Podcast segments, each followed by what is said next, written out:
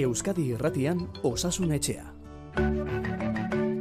Egun on guztioi zer moduz joan da astea osasun arazoren bat duzue edo besterik gabe osasun kontuen inguruan gehiago jakin nahi duzue ba osasun etxeko kontsulta irekita goizeko amarrak arte. WhatsAppa 6 sortzi sortzi 666 000 bapatean osasun etxean sartzeko.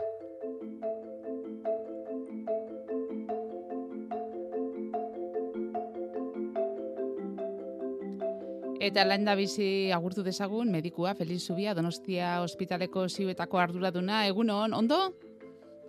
Bai, egun hon, e, bai, pozik udararen martxan sartuta eta oso guztu. Beno, ba, gaur eh, abia puntuan onako gai hau aukeratu dugu, hain zuzen ere, estetika ebakuntzen inguruan aritu nahi dugu.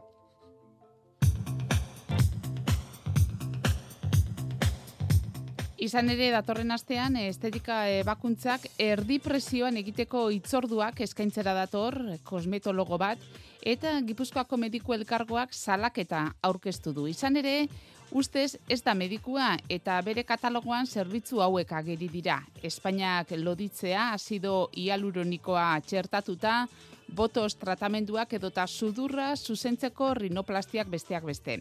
Ainoa izagirre Kiron Saludeko Estetika Unitatean lan egiten du eta albistegietan e, arekin hitz egin dute eta erabiltzaile gisa zer exigitu behar den azaldu du berak azido hialuroniko eta botoxaren tratamendu hauek adibidez, sartzen dira medikuntza estetikaren barruan. Mediku bakoitzak daka kolegiatu zenbaki bat, orduan hori librea da eta edonok begiratu dezake mediku hori kualifikatu da dagoen jakiteko.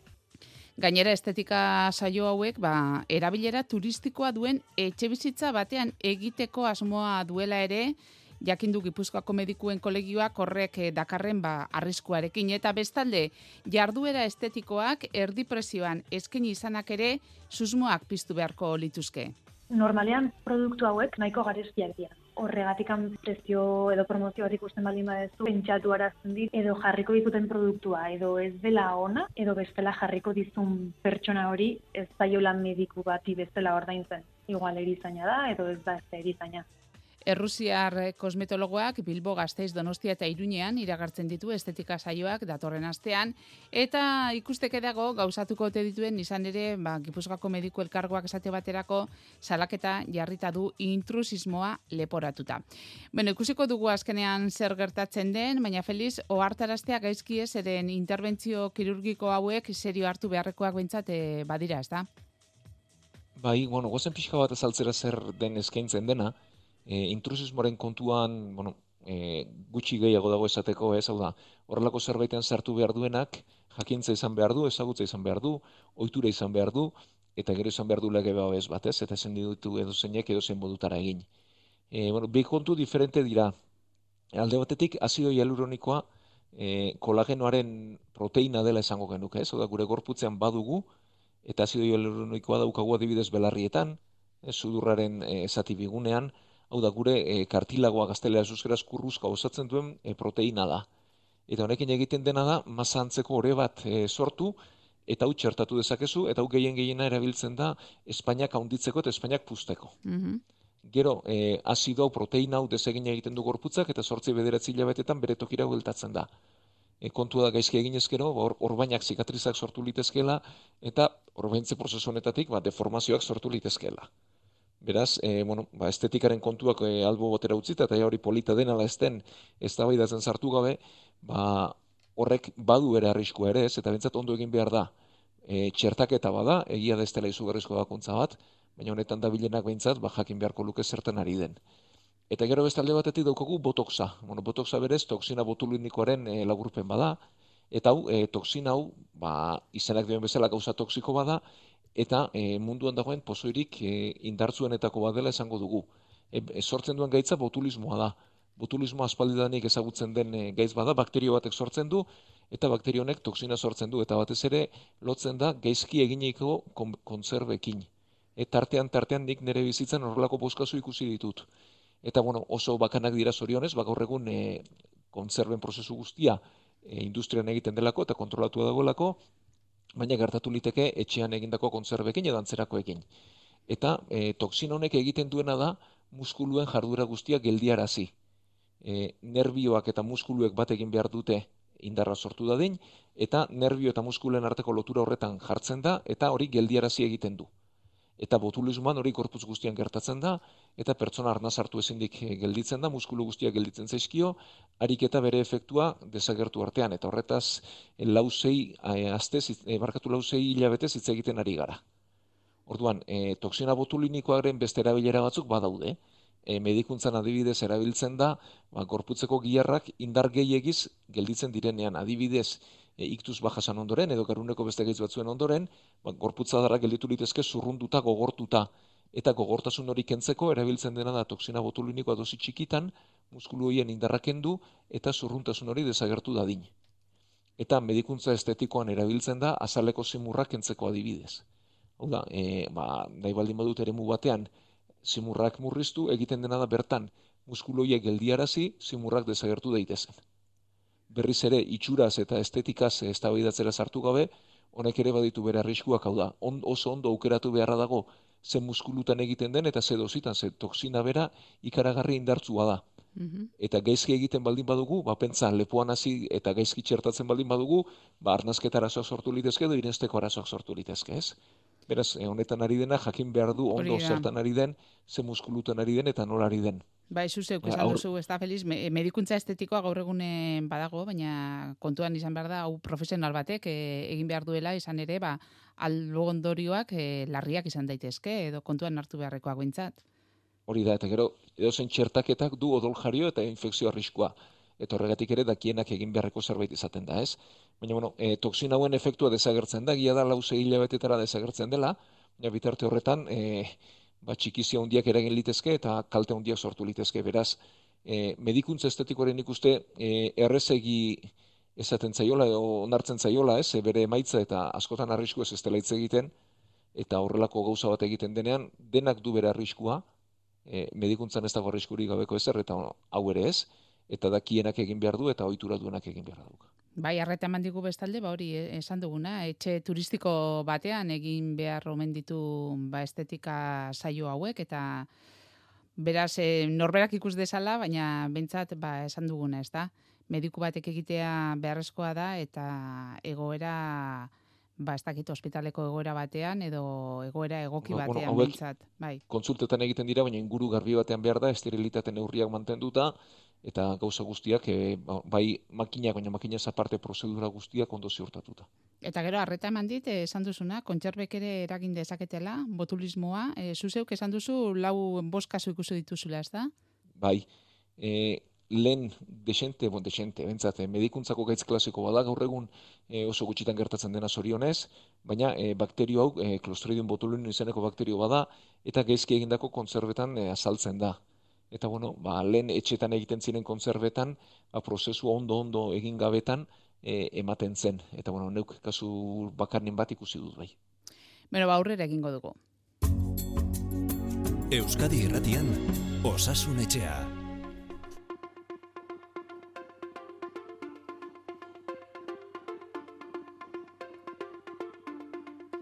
Eta gaur, e, luze eta zabalaritu nahi dugu alkolaren eta alkolak dakartzan ondorioen inguruan. Zeren batzuetan, e, esate baterako, sarri erabiltzen da koma etilikoa kontzeptua, eta ez dakite zuzen erabiltzen e, ote den. Feliz, e, koma etilikoa zer den e, azalduko diguzu, zeren batzutan agian, moskorraldiarekin nazten da koma etilikoa? Bueno, e, lehenik eta ben koma zer den azaltzen e, zeiatuko gara, eta ondoren ba, kometiliko litzateke alkolak sortutako eragina ez, eta kometiliko litzateke moskurraren azken-azkenengo e, puntua. E, koma egoera bat e, dagoela esaten dugu, eta bueno, jatorri asko izan ditzazke, e, garunean neuronek ezin dutenean ondo lan egin, eta pertsona horrek ezin duenean kanpotik jaso, eta ezin duenean erantzun. Hau da, e, ez naizenean kanpotik esaten didatena jasotzeko gauza, eta neu ez naizenean ingurukoekin komunikatzeko gauza. Beraz, erantzuteko elkarrizketa bat izateko gai estela esan nahi duzu? Hori da, hori da. Elkarrizketa, bai, bentsat, e, hau ez da zuri alabeltz, ez da interruptore baten moduan piztu ala itzaldua, bizik eta baditu mailakatzeak ere, eta koma etiliko esaten diogu hori da, ba, pertsona horrek edo lokartzeko joera duenean, oda, bere kaxa utzita eta kanpotik e, zirikatu gabe edo estimulatu gabe, lokartzeko joera duenean, ez duenean e, bere burua babesten eta ez duenean hitz egiten eta ez, duen, e, ez duenean gurekin e, elkarrezketa zuzen bat eramateko gaitasuna. Aipatu dudan bezala hau ez da derrepentean gertatzen. Hau da, e, alkola droga gutxitzaile bat da. E, bueno, alkolak duen e, ezaugarrietako bada oso erraz xurgatzen dela, da behin e, edan da urdailan hogeita mar minutu bakarrik irauten ditu eta odolera pasatzen da bere alakoan, oso azkar, eta behin e, odolean daukagunean ba, bere mailak hartzen ditu, eta garunean neuronak beti e, murrizten joaten dauda, e, kentzen joaten da. Zer gertatzen da, ba, lehenik eta behin kentzen diguna e, geure kontrol sistema dela. Hau da, inhibizioa edo lotza edo autokontrol sentsazio hori. E, orduan, lehen momentuan beruditzen zaigu ez dakit, ba, batzuk eh, onena garela kantuan hasten dira, bai. beste batzuk dantzan, beste batzuk saltoka edo beste batzuk beste jokaera batekin, baina beti kentzen ari da. Eta behin e, mailak igotzen duazen neurrian, ba, kentze hori gerozetan abarmenago egiten da, eta hasiko gara erreflexua galduz, hasiko gara ibilera baldartuz, izkera baldartuz, eta okertzen duan e, neurrian edo mailak igotzen duazen neurrian, ba, geroz eta gutxiago jasoko dugu kanpotik, geroz eta lokartuago geratuko gara, geroz eta okerrago hitz egingo dugu, eta azken azkenengo mugan, eta horrelakoak ere ikusia gaude, pertsona ez da ez hitz egiteko, oda ez jasotzeko eta ez hitz egiteko gauza, ez? hori muturreko orduan, koma non azten den, ba, bere kaixa utzita, lokartzeko joera duenean, edo begiak isteko joera duenean, eta hitz egin ezin duenean. Beraz, eh, ados, begiak eh, ezin direki eta ezin duenean eh, hitz egin. Ordan ja koma egoera, egoera baten egongo litzateke pertsona hori, ezta? Bai. Orduan, eh, kometilikoak duen eh, arriskoa da azkenean edo moskorraldiak duen arriskoa da eh, erreflexioak kentzen dituela.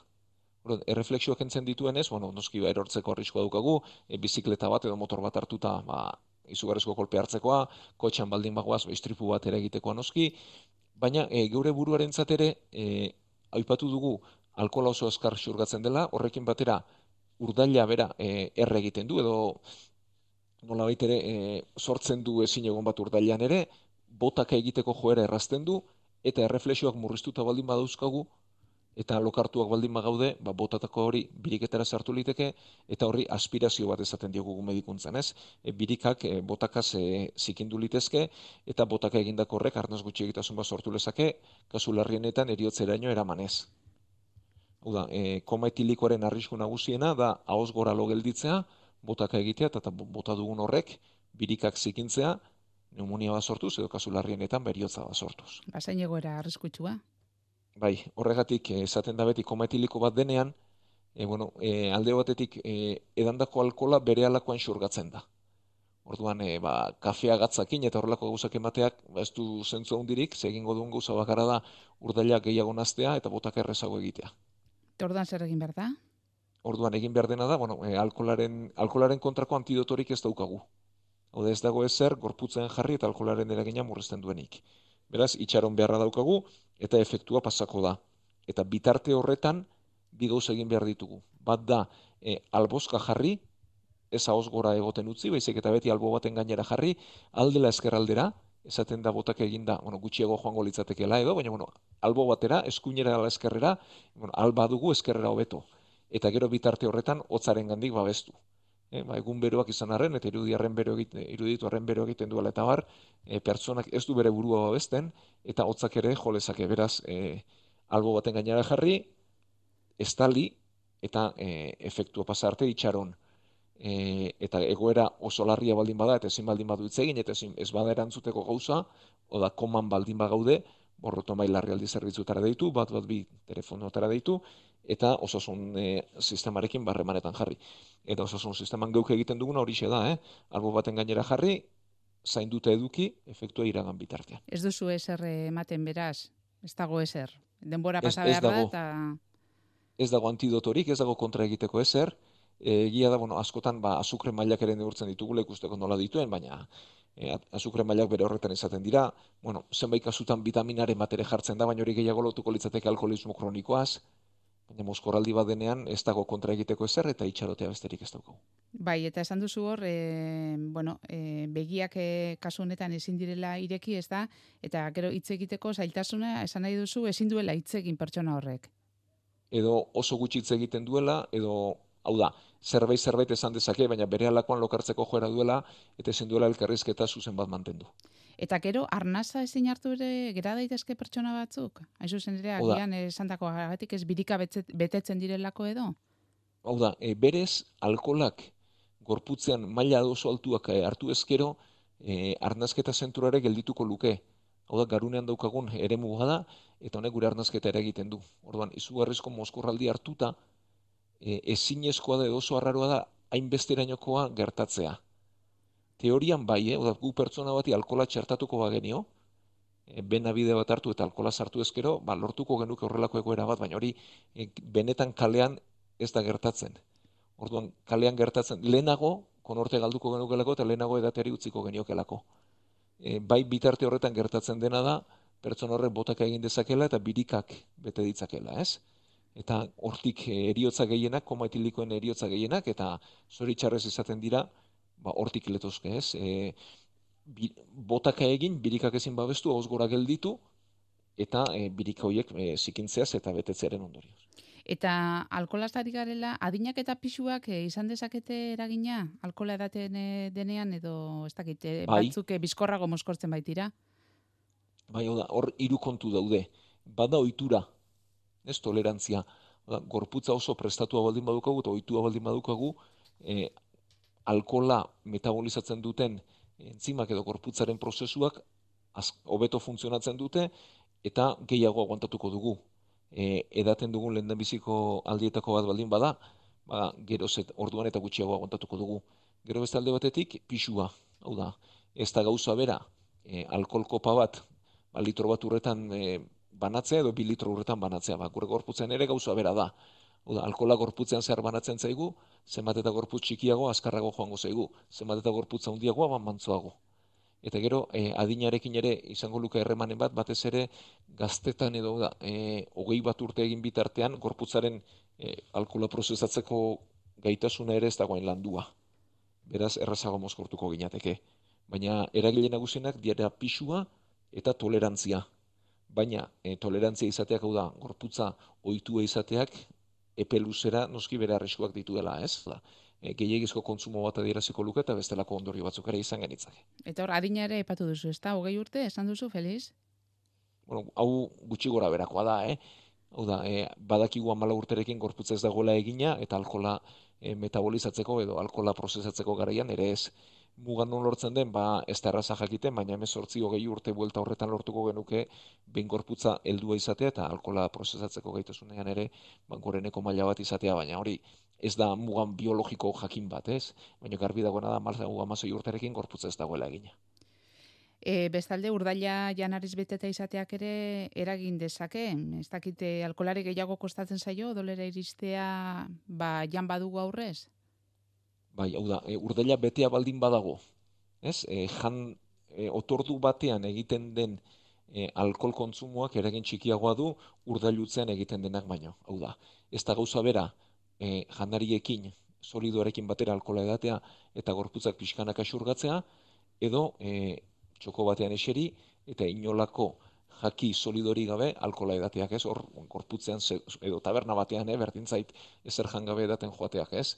E, hor edaten denak zuzenean e, urdailan libre topatuko du eremu guztia eta azkarrago xurgatuko da eta maila altuago lortuko ditugu. Edo azkarrago lortuko ditugu behintzat.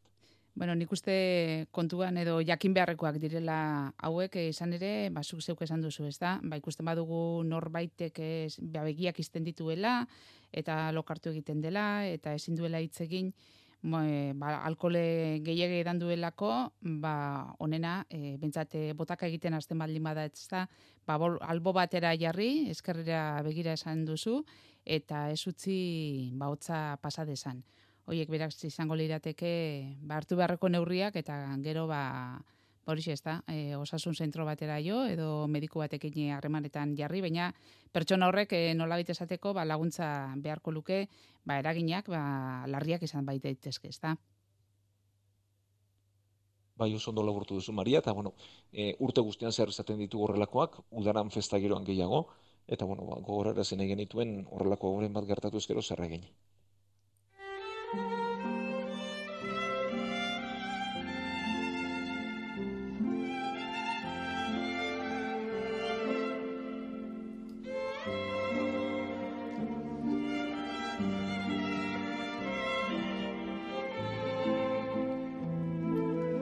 Eta galdera pare bat e, zintzilik geratu zitzaizkigun e, aurreko astean eta iruditzen bazaizu Feliz ba hori ere helduko diegu izan ere duela bilabete konorte galera baten e, ondoren e, dio entzule honek ba duela bilabete konorte galera baten ondoren taupada markagailu bat e, jarri zidaten Zalantza batzuk argitu nahi ditut. Adibidez, aparailu elektrikoekin nola jokatu eta bestalde igeriketa egin ote dezakedan ere jakin nahi dut. Eskerrik asko. Bueno, Beno, beraz, e, taupada markagailua ba, bihotzean jartzen dena, ez da? Bai, bueno, e, aipatuko dugu nola funtzionatzen duen topada markagailu batek. No, e, bihotzak berez gelditu ez dadin, badu bere e, sistema bat, seinale elektriko bat, kinada elektriko bat sortzen duena, eta bihotzean bertan ibilbide bat egiten duena, hau da, e, seinalea bihotzaren goiko aldean sortzen da, aurikuletan sortzen da, eta odola bultzatzen duena, punpatzen duena, ventrikuluak dira, eta hor bide bat egin beharra dauka. Orduan, e, bihotzak baditu bere generadore, bere sortzaile naturalak eta bere kable naturalak. Eta seinalea espada ondo sortzen edo espada ondo eroaten, ba, bihotza gehiegi ma, e, e, makaltzeko joera egongo liteke, eta hori ba, larria baldin bada edo aurreratua baldin bada, taupada markagailu bat jartzen da. Eta taupada markagailu batek bizati ditu. Alde batetik badu e, bateria edo generadore bat, e, badu seinale elektriko sortzen duen sistema bat, bateria batekin, eta baditu hor zirkuito elektriko batzuk, bat neurriak eta gauzak hartzen dituena. Eta ondoren, elektrodo bat edo gehiago izaten ditu, kableak ditu, hauek bihotzean sartzen direnak. Orduan, ebakuntza oso bueno, nahiko erraza da, egin tendena da, e, gehien bat eskerraldean jartzen da eskubiagaren ontzat, eskerrean klavikularen lepausteiaren azpitik zulotxo bat egin, bertatik e, benabide hartu, eta bena horiek erabilita, benan barrena, elektrodoak kableak bihotzean sartu eta ondoren ben kableak ondo daudela ikusita, larrua salpean jarri eh, generadore hori, eh, bateria hori.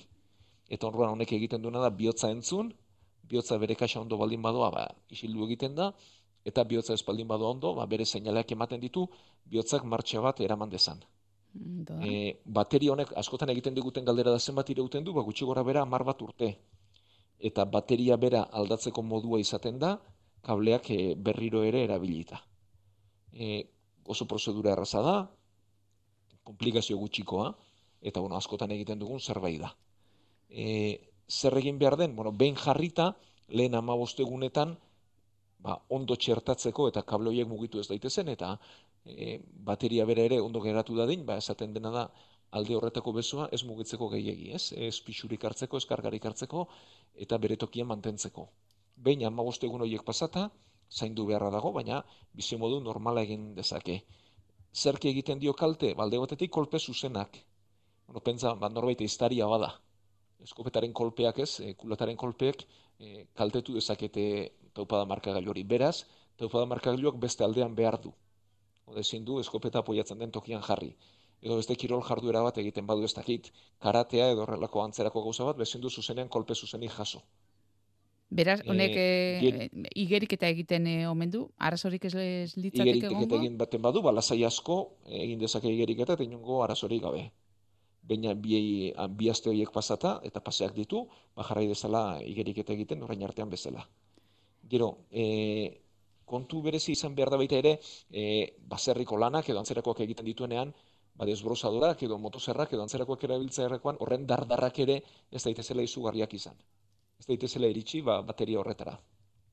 Eta gero beste alde batetik, e, eremu magnetikoek, ba, zirkuito guztiak kaltetu ditzakete eta hauek ere bai. Orduan, imanekin izan behar da kontu berezia. E, bateriari kalte egiten diotelako. Orduan, ba, adibidez, erresonantzia magnetiko bat egin behar baldin bada, ba, aitortu beharra dago eta zaindu beharra dago. E, orain, udagaraian gaudenez, aeroportutako arkuetan ere e, sortu dezakete edo txistua jo dezakete eta izan liteke arrisku txikiren bat ere. Ah, bai, eh? Horregatik, e, taupada markagailu bat duenak e, izaten du karnet bat, izaten du txartel bat, Agiri erakutsi beharra duka aeroportuko sarreran, eta albotik pasatzen da, baina bueno, egiten diotena da bestelako metal detektagailuekin e, kontrola egin. Eta gero, e, indukziozko sukaldeetan kontu beha izan behar da, eta bi metroko tartea mantendu beharra dago. Hau da, e, etxean ditugun bitrozeramika edo antzerako zuek ez dute arrisku berezirik, baina bai indukziozkoek, indukziozkoek eremu magnetikoa sortzen dituzte, eta kasu batzuetan topada markagailua une batez edo e, zoratu dezakete, inorrez da dila gehiagik eskatu, ez? Esaten du, jo, eta ni etxe batera banoa, eta espadaki zezu kalde dagoen, zerbait gertatuko zait, ba ez, gehienera ere, momentu horretan, oda gehiagik urbiltzen ezen momentu horretan, taupada markagailua erotu liteke pixka bat. Baina urruntzen ezen momentuan bere ondera bueltatzen da eta funtzionatzen du. Bai, eta aparailu Baina, bai, elektrikoekin, hori izan behar dugula. aparailu elektrikoekin eh, oroar ere, Gainontzeko aparatu ere elektrikoekin e, ez dago arazo berezirik, e, bai adibidez e, masajeak egiteko edo erre, e, errehabilitazioan erabiltzen diren ultrasoinuekin kontu izan behar dela, ultrasoinuek zuzenean ezin dute topada markagailua jo, ez? Eta e, tarte handi bat edo tarte e, minimo bat mantendu behar dago, daude ultrasoinuak erabilitezke, baina ez eremu horretan. E, hanketan bai, bizkarrean bai, gerrian bai, topada markagailua dugun eremuan ez. E, gainontzeko aparailu elektrikoek ez dute arriskurik sortzen, baina bai indukziozko sukaldeek. Beraz, e, sukaldeekin, ez? Industriezko sukaldeekin mintzat, e, ba, bueno, adi egon beharko litzateke pertsona hori. Bai, a, e, azaldu Hori diguzu... da, arku magnetikoa dauden eremuetan, Bai, eta etxean indukzio sukaldetan ditugu. Hoiek beraz eh, kontuan hartu beharrekoak. Bai, azaldu diguzu hasieran, e, bueno, taupada markagailua nolakoa den, ezta?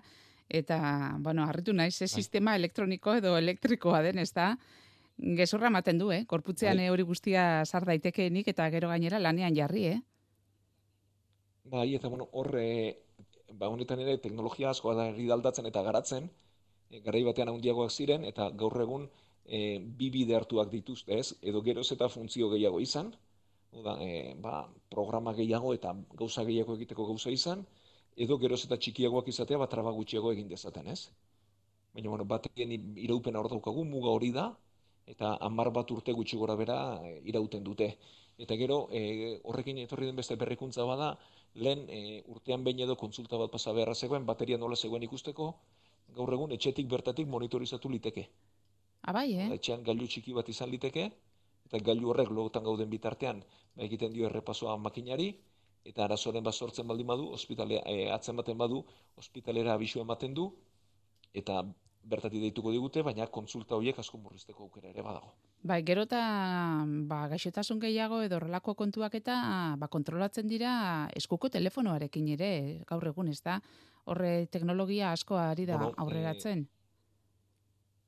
Bai, badago telemedikuntzarako joera bat, baina nik uste e, gailuak ondo daudela, baina azkenean programa bat behar dela atzetik ez, hau da jakin zertan gabiltzan, Jakina. zer egin nahi dugun, ez? Eta, bueno, ba, badira gailuak e, tentzio hartzeko adibidez, etxean hartu liteke, eta transmisio bat egin gure medikuaren gana edo gure erizainaren gana, ez? E, bihotzaren erritmoak, bihotz maiztasunak, bueno, horrelako gauzak atzeman, eta eraman liteke. Ezke, ez? Horrelako gauzak e, kontroli gabe edo geure kaxa erabiltzen baldin baditugu bakatzak ere izaten dira. Beraz, beti programa baten barruan joan beharko lukete, eta ez geure kaxa erabili inolako, ez dakit, helbururi gabe edo joerari gabe, ez? Beno, ba, gaur ere zenbat ikasi dugun, eh? Feliz Ubia, ba, denbora agurtu zaigu eta mila esker gaur ere argibide hauek guztiak emateagatik aprobetxatu aste bukaera eta entzuloi ere gauza bera, eh? datorren igandean berriro osasun eitzeko kontsulta irekiko dugu. Feliz Ubia, ba, urrengo igandera arte. Ba, eskerrik asko denoi eta gaur sortzir arte.